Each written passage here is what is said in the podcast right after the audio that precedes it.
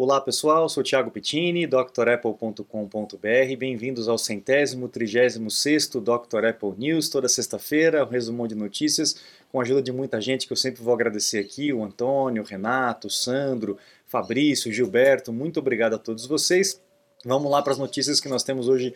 Temos algumas notícias bem interessantes, começando com as notícias históricas que vocês gostam aí, né? Então, no dia 3 de março de 75 foi o primeiro encontro do Homebrew Computer Club.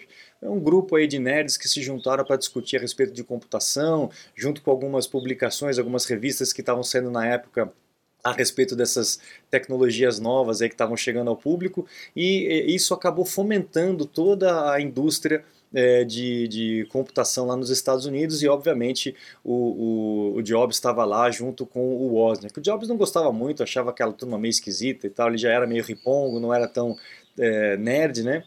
Ele, é, passeava por esses dois grupos, mas o, o Wozniak não, o Wozniak era bem nerd mesmo e queria muito fazer parte daquele grupo e dividir todas as suas descobertas de forma gratuita ali com, com esse grupo. Inclusive o Bill Gates também estava nessa, nessa turma toda, né?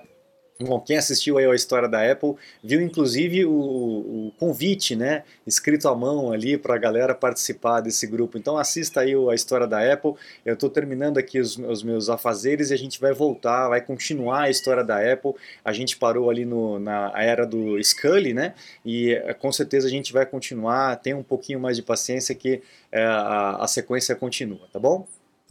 Bom, nós temos aí no dia 25 de fevereiro de 81 uh, ah, uma, uma reviravolta com relação à Apple. Né? A Apple já estava é, crescendo bastante. O CEO naquela época era o Michael Scott, foi, foi contratado pelo, pelo Mike Markula né, para tomar conta, porque o Steve Jobs não tinha condição de ser CEO e o Mike Markula não queria ser CEO naquela época. Né? Então ele contratou o Michael Scott. E ele falou que, ele deu uma declaração dizendo que enquanto a Apple fosse divertida, ele iria é, ser o, o, CEO. E quando ela deixasse de ser divertida, ele iria pular fora da empresa. Mas aí ele mudou a declaração dele, ele falou: quando a Apple deixar de ser divertida, eu vou começar a demitir todo mundo até que ela se torne divertida de novo. Então houve uma, uma onda de demissões muito grande, porque a Apple cresceu de uma forma muito rápida, né? Então uh, acabou fugindo um pouco do controle e houve uma, uma explosão aí de demissões uh, muito grandes dentro da Apple nessa época em 81, é, por conta de um monte de coisa que estava acontecendo na época, mas a gente lembra desse 25 de fevereiro de 81 como uma data esquisita aí para demissões em massa dentro da Apple. O que foi uma reformulação, né? Aí mais para frente tivemos o anúncio do, do, Macintosh, né? Lá em 87, 84 foi anunciado o Macintosh. Em 87 a Apple lança aqui o Macintosh 2, né? Completamente reformulado, o, o, o monitor destacado da CPU, a CPU horizontal, né?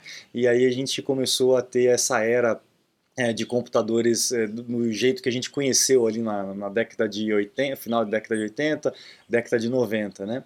Então é uma máquina muito mais potente do que o Macintosh é, o 1 e o Macintosh 512K, né? É, e que pavimentou o caminho aí para essas máquinas novas. Para vocês terem uma ideia, na próxima notícia, que é a que eu vou trazer aqui para vocês, essa aqui, ó, 91, ó, 1 de março de 91. O primeiro Macintosh tinha sido lançado em 84. Em 91, a Apple ainda vendia o Apple II. O Apple II talvez tenha sido o produto de maior sucesso, produto sem tantas modificações, né? Tá tudo bem, vamos tirar o, o, iPhone, mas o Apple II durou de 84, quase uma década, né? 84 até 91, até um pouquinho depois, ainda é, estava dentro de escolas, dentro de unidades de pesquisa. O Apple II realmente foi uma, uma revolução e foi o grande pagador das contas da Apple e, e o que é, é fomentou todo o resto do desenvolvimento é, dos equipamentos da Apple. Então, por conta desse sucesso do equipamento do Apple II, lá em 91, quando já tinha o, o, o Macintosh, eles lançaram o Apple IIe Card. Então era um, um, um, cartão, era uma placa que você instalava no Mac, um periférico de 199 dólares, que permitia você rodar o sistema lá anterior, o sistema do Apple II. Então imagina a gente tendo um Mac hoje, né, pagando 200 dólares para inserir um periférico na máquina, um hardware na máquina, para poder rodar um sistema de 10 anos atrás. Olha só como é que era naquela época. E como as coisas andavam mais, mais lentas, né, e hoje estão mais rápidas, essas modificações todas, né? É, a gente sente até, inclusive, que a indústria deu uma desacelerada né, com relação a essas modificações tão bruscas de um ano para o outro. Você vê que a Apple não faz mais tanta modificação no próprio equipamento, no design do equipamento e no próprio sistema operacional. As mudanças são agora um pouquinho mais lentas, até para poder dar um pouco de respiro e não matar o lançamento anterior. Né? De um ano para o outro, eles já estavam é, assassinando o lançamento anterior. Então, olha só como é que as coisas aconteceram naquela época de uma forma muito mais lenta. Né? Interessante. A gente também tem aí em 28 de fevereiro de 2006, um pouco mais para frente, na verdade bem mais para frente, o lançamento do Mac Mini já com processador Intel.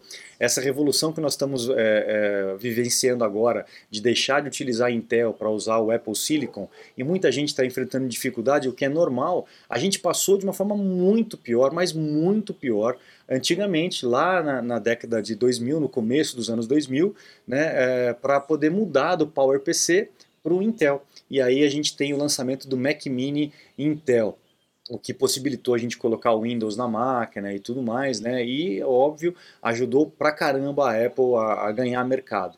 Só que a gente percebeu aí que existem tecnologias melhores, no caso do, do chip da própria Apple, do, da, feito pela TSMC, que está é, mostrando ser algo absurdo, né? um, um, um leap, um, um, ganho absurdo, um salto absurdo de tecnologia da Intel para o que nós temos hoje. Né? Quem tem máquinas com o chip da Apple já sabe, já percebe a diferença de performance, de eficiência energética, temperatura e tudo mais. Então não, é, não tem jeito, não tem caminho de volta. Né? Bom, agora as notícias seculares, a gente tem aí o evento de, da Apple, né, o evento é, marcado para o dia 8 de março, na parte da tarde aqui no Brasil, e às 8 horas da noite eu estarei ao vivo aqui para poder comentar os lançamentos. Ah, Tiago, o que, que vai lançar nesse evento da Apple? A gente não sabe exatamente, né, são só rumores, mas a gente espera aí um iPhone SE, é, com talvez o, a tecnologia 5G. A gente espera Apple Watch novos, né, uma, nova, uma nova série de Apple Watch.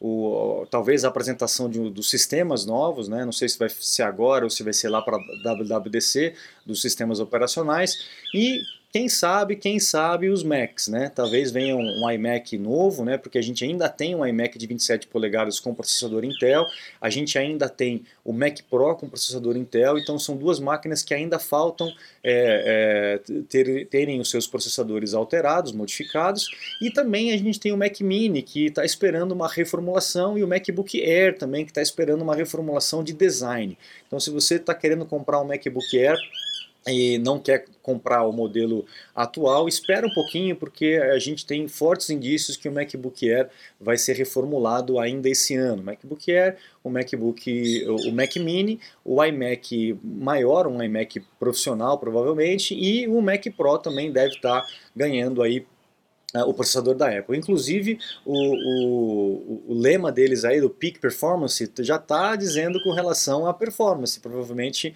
um processador o M2 ou M1, X, enfim, a gente, M1, X2, a gente nunca sabe como a Apple vai, vai chamar, né? O departamento de marketing aí é, é, criativo deles, né? Então vamos aguardar, dia 8 de março, vai ter o anúncio e no dia 8 de março mesmo, às 8 horas da noite, aqui no YouTube eu estarei ao vivo, eu vou postar aí nas redes sociais a artezinha do convitinho e tal para vocês ficarem atentos. Grava a data e a gente vai bater aquele papo legal de noite com vocês, tá bom?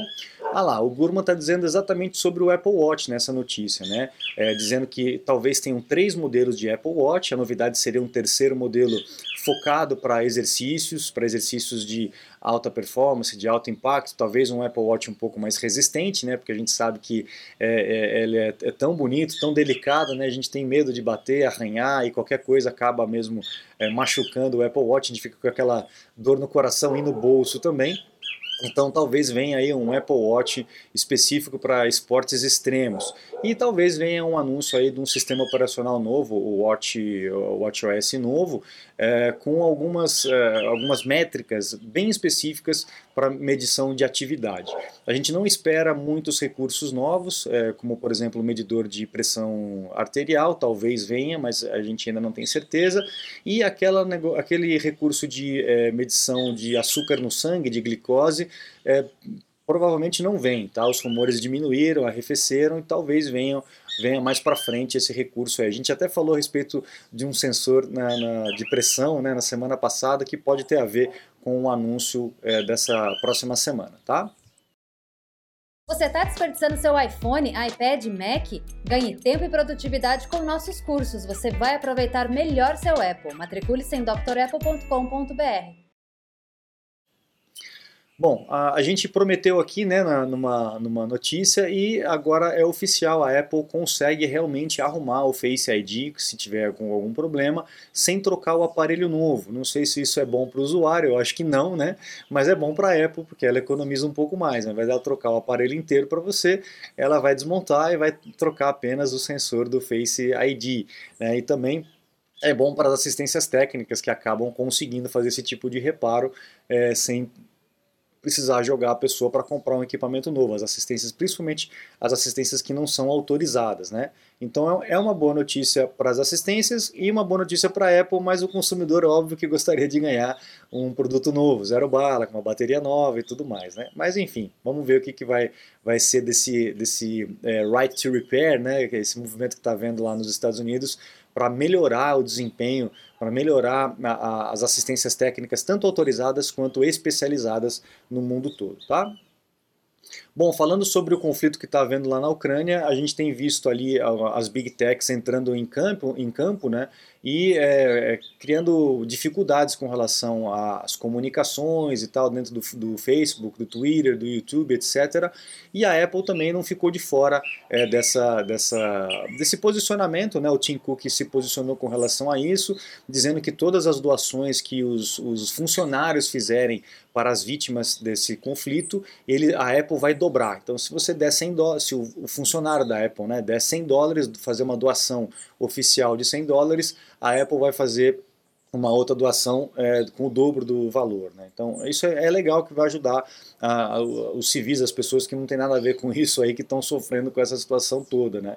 E mais uma retaliação que a Apple fez agora com relação à Rússia é de parar a venda online. Né? Então a, a loja online da Apple é, parece que foi parada, ele está travada para as vendas, é, as lojas parece que ainda continuam e as revendas estão sorrindo de, de, de orelha a orelha, porque eles aumentaram os preços e as revendas, que são revendas autorizadas, mas aumentaram os preços justamente por conta disso. Então as pessoas vão continuar consumindo, só que com preços mais altos. Né? Então é uma outra forma, não sei se é efetiva ou não, de, de tentar forçar alguma situação diferente lá. Né? Vamos ver o que, que vai acontecer com relação a isso. A gente também tem uma notícia interessante do Safari, para quem gosta do Safari. Eu tenho enfrentado alguns probleminhas do Safari, principalmente com aquela barra lateral das abas. Não sei se vocês também estão enfrentando alguns travamentos. Quando você cria uma aba, ela não renomeia direito, aí você tem que encerrar e reabrir o Safari.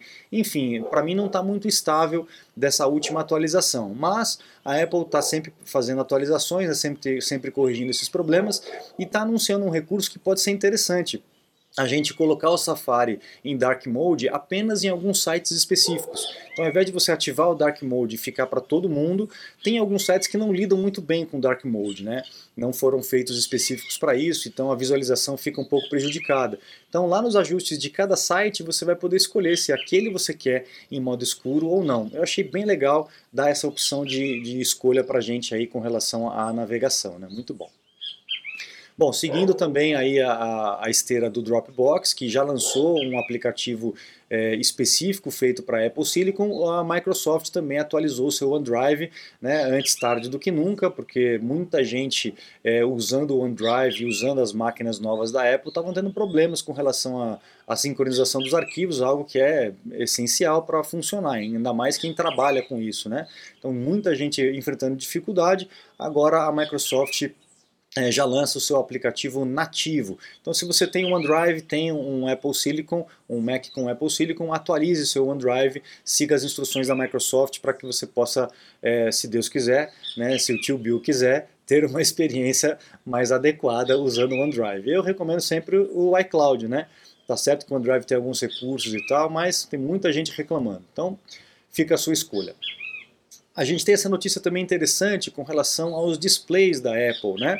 A Apple está prometendo aí para o iPhone 14 um, um, display que seja mais brilhante, é, mais claro para usar. Quem usa o iPhone dentro de casa, em ambientes escuros, ambientes com sombra, não sente diferença. Mas quem usa o iPhone é, lá fora, né, quem trabalha na rua e tal, com o sol batendo o tempo todo e precisa usar os aparelhos eletrônicos, sabe que sofre bastante e o iPhone não tem uma das telas mais brilhantes. Gente sabe que a concorrência tem telas é, mais efetivas no uso com ambientes ambientes muito claros, principalmente com o sol, né, o sol a pico, né? E a, gente, a Apple está trabalhando justamente para poder é, melhorar essa, essa questão, fazendo um display com um produto, né, um, um insumo diferenciado para melhorar essa questão do brilho do display, o que seria muito bem-vindo, tomara que não gaste tanto uh, bateria, né, não seja mais um vilão da bateria, porque a gente sabe que quando a gente aumenta o brilho, vai gastar mais bateria do seu iPhone. Legal? E para finalizar, a última patente que a Apple está eh, trazendo aqui seria uma patente de software, tá? Não é de hardware, é uma patente de software, onde a gente provavelmente vai ter o programa de saúde dentro do iPad com capacidades para anotação. Isso vai ser provavelmente voltado para o público médico, né? Tem muitos médicos que estão abandonando os computadores, os terminais dentro dos hospitais e utilizando iPads. Inclusive, muitos deles entram em contato comigo para ajudar a configurar, para aprender a usar melhor o iPad, se matriculam no curso do iOS, do iPad OS 14 para poder usar legal o iPad nessas situações, porque é muito mais fácil eles ficarem andando pelo hospital com um iPad e uma caneta, e sendo que está sendo cada vez mais fácil, mais legal utilizar o iPad com a caneta, né? E a gente vai ter esse recurso de fazer umas anotações à mão em cima do aplicativo de saúde. Então, com todos aqueles sensores e toda aquela interligação entre o Apple Watch, o iPhone e o aplicativo de saúde, o, o médico vai poder ter esse tipo de, de é, recurso para poder fazer anotação à mão, que vai ser muito legal, os doutores aí vão gostar dessas novidades. Espero que isso chegue em breve para a gente aí. Então, pessoal, vamos aguardar na semana que vem, é terça-feira, se eu não me engano, né, dia 8 de março. A gente vai estar junto às 20 horas, 8 horas da noite, aqui no canal. Espero todos vocês para a gente bater aquele papo, conversar sobre as novidades da Apple, dizer o que gostou, o que não gostou e conversar um pouquinho sobre o que vai ser esse ano, porque vai ser um ano recheado de novidades, recheado de lançamentos novos uh, e terminando essa onda de mudança histórica dos processadores. Mais uma vez a Apple é, botando o pé aí na, na, na, porta e fazendo uma mudança drástica nos seus equipamentos. Graças a Deus essa transição tem sido muito mais suave do que foi no ano passado. Eu sei que tem muita gente sofrendo, muita gente reclamando, mas se a gente lembrar lá no começo dos anos 2000, é, realmente foi muito mais difícil naquela época do que está sendo agora, está sendo bem planejado, está sendo muito mais tranquilo. Legal? Espero que a indústria se adapte rápido, né? Porque a gente vê alguns aplicativos demorando bastante tempo para poder se atualizar e é justamente por conta disso que algumas pessoas acabam, acabam se atrapalhando, tendo dificuldades, mas aí tem que forçar o desenvolvedor, mande e-mail, reclame, né? Com o seu desenvolvedor de aplicativo, ou então mude de aplicativo, use um outro aplicativo similar que te atenda e que rode bem nos equipamentos até que eles se adequam. Né? A gente sabe que a melhor forma da gente é, pressionar uma, uma, um fabricante, um vendedor, é parar de comprar o equipamento, o produto deles, né? Que daí eles sentem no bolso e se mexem para poder se adequar. Legal, pessoal? Então eu fico por aqui. Acessem o site drapple.com.br para vocês conhecerem os cursos completos que nós temos lá, com dois tipos de acesso. Você pode acessar de forma vitalícia, né? O acesso ilimitado ou acesso por 90 dias e também os meus contatos para um suporte técnico, uma consulta técnica online. Eu fico à disposição de vocês. Muito obrigado, um grande abraço e até a próxima. Tchau, tchau.